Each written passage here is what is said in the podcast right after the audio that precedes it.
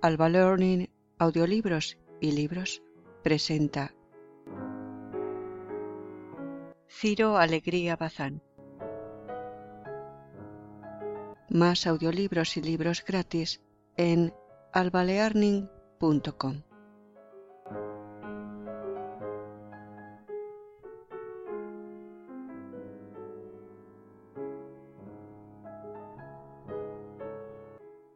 Ciro Alegría Bazán. Historia de una infidelidad. Leído por Alba para albalearning.com.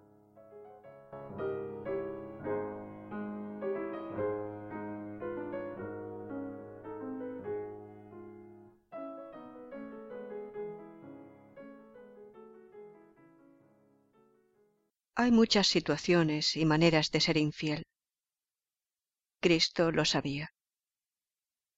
No nos referimos a su videncia de la última cena donde anunció que sería negado tres veces, ni al momento ratificador en que Pedro, efectivamente, lo negó otras tantas.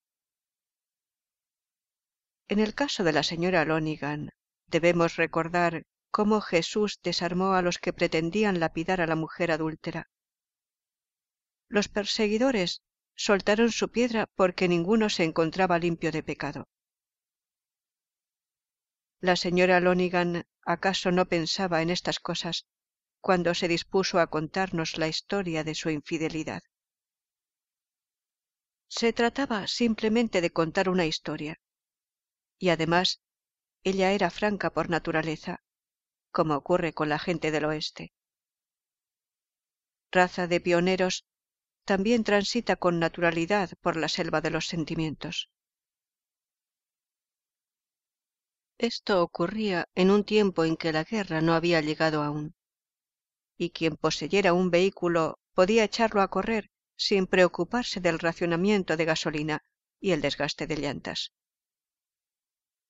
Nuestra felicidad tenía que ver, muchas veces, con las millas de recorrido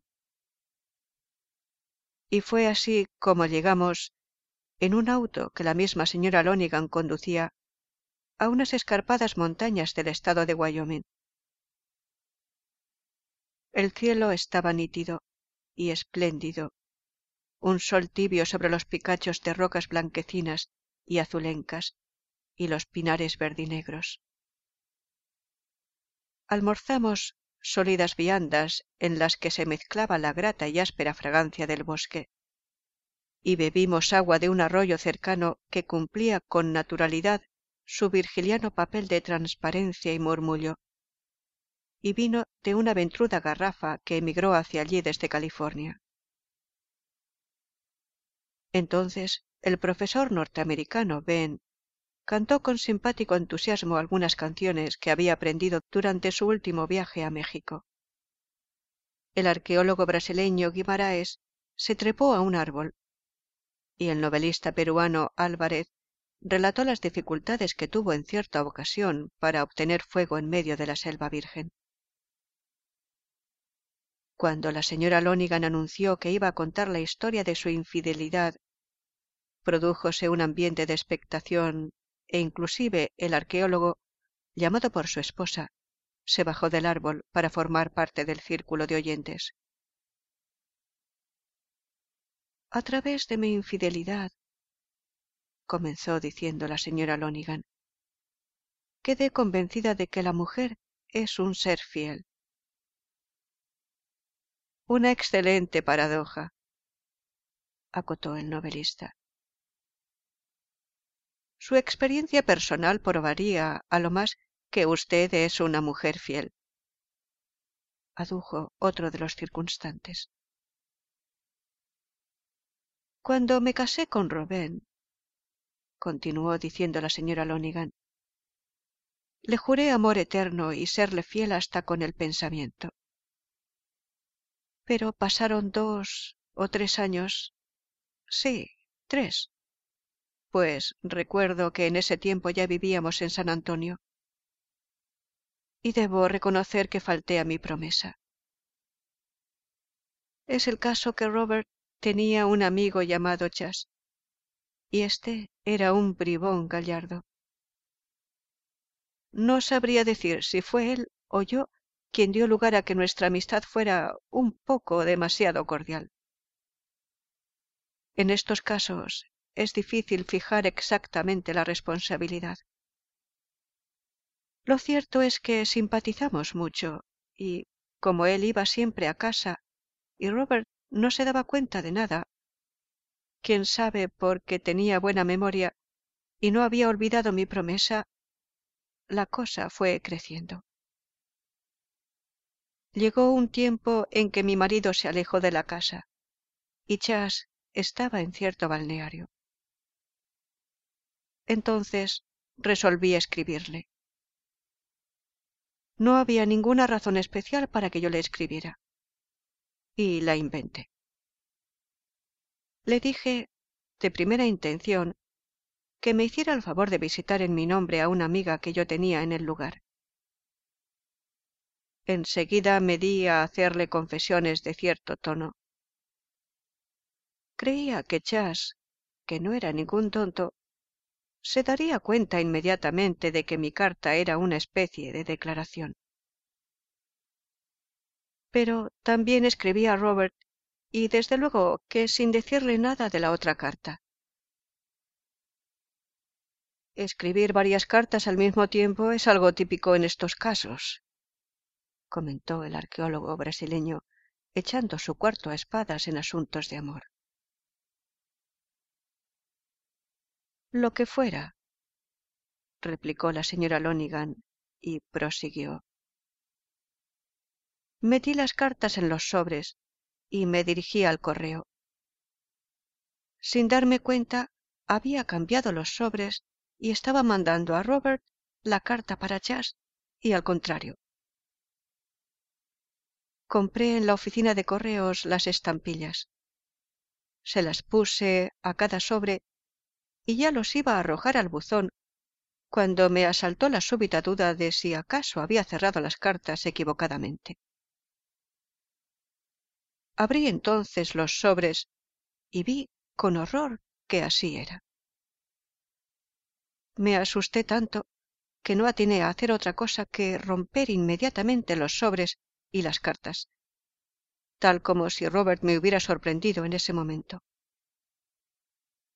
Quería borrar, un poco instintivamente, todo vestigio, la más insignificante prueba de culpabilidad arrojé las cartas a un canasto que había en un rincón y aún recuerdo la cara especial que pusieron las gentes ante mi extraña conducta. No era para menos. Ellas no vieron sino que una señora estaba por echar sus cartas al buzón y luego se arrepentía procediendo a abrirlas y, hecho esto, después de darles un rápido vistazo, las hacía añicos precipitadamente. De vuelta a casa, recuperé la serenidad y me puse a analizar las cosas fríamente. Encontré que ya no quería a Rubén en la misma forma que antes, puesto que dejó de parecerme el hombre más encantador del mundo y me había interesado Chas. Pero consideré al mismo tiempo que le profesaba un gran respeto y una gran estimación y ello estaba probado por la intensa emoción, el miedo, el sobrecogimiento que me produjo la posibilidad de ser descubierta. De no considerar y apreciar a Robert, tal posibilidad no me habría conmovido tanto. Examiné también a Chas y encontré que ese encantador pícaro jamás podría haberme despertado la reverencia que Robert ya no traté de escribir ninguna carta. Y desde este tiempo quise a Robert con seguridad y firmeza, pues el episodio me sirvió para valorizarlo. Además, quedé convencida de que la mujer es un ser fiel, o de que, cuando menos, yo lo soy, ya que, por encima de todo, sentí una gran incomodidad ante mí misma. Una especial vergüenza por lo que había hecho. Tal estado de ánimo se me quitó solamente cuando Robert volvió a casa y sentí como que me perdonaba su tranquila seguridad de hombre confiado. La señora Lonigan terminó diciendo Esta es la historia de mi infidelidad, pues fui una vez infiel con el pensamiento. Lo importante es detenerse allí, y yo lo hice. Porque, por lo demás, ¿quién es el que puede afirmar que no ha tenido nunca algún mal pensamiento de esta clase? Nadie dijo que no.